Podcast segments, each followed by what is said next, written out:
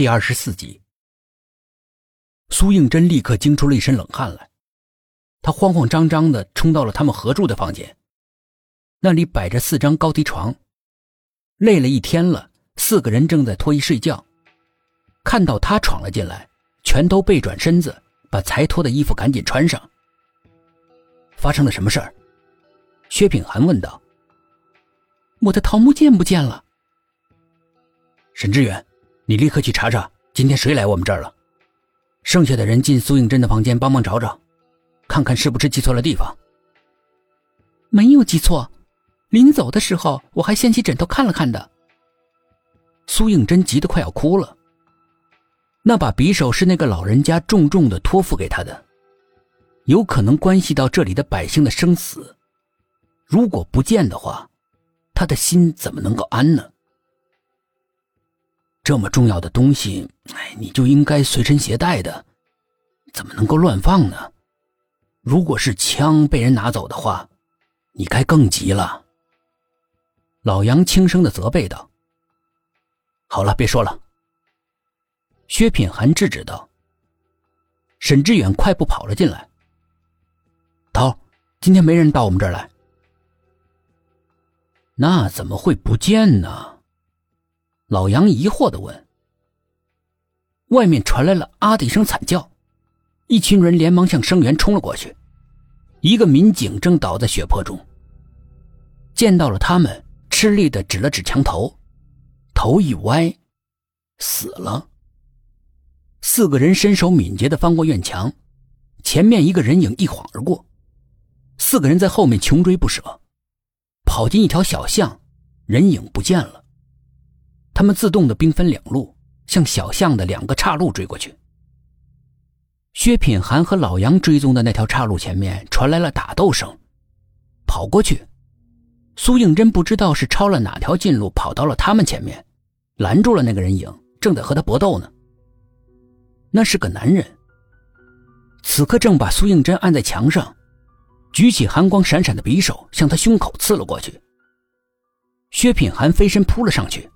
男人被他一脚踹出好几米远，老杨跟上来，从身上掏出了手铐，铐住那个男人。你还好吧？薛品涵问苏应真。你再晚来一步，我就挂了。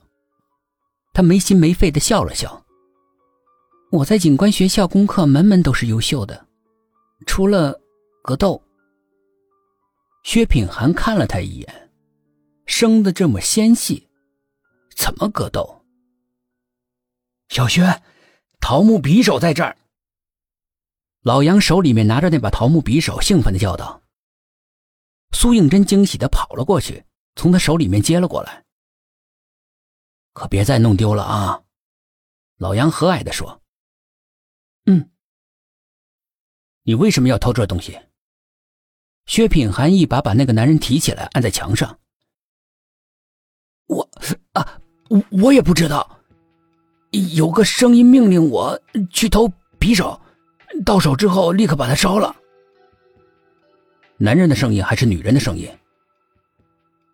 那个男人突然抱住头，发出的哀嚎形同鬼叫一样，头像正在充气的气球一样越来越大，砰的一声，炸开，脑浆四处飞溅。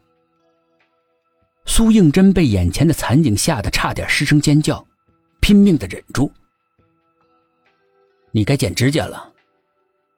薛品涵扭头对他说：“他先是莫名其妙，忽然发现不知道什么时候自己的一双手紧紧抓着他的胳膊，慌忙松开，脸羞得通红。一群人返回所里，立刻调看监控录像，在他们从槐花村回来的前一刻。”整个画面是一片雪花，一群人一时默默无言。回到住处，他们这才开始讨论。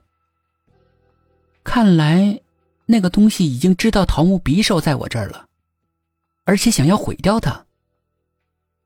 这说明他怕桃木匕首。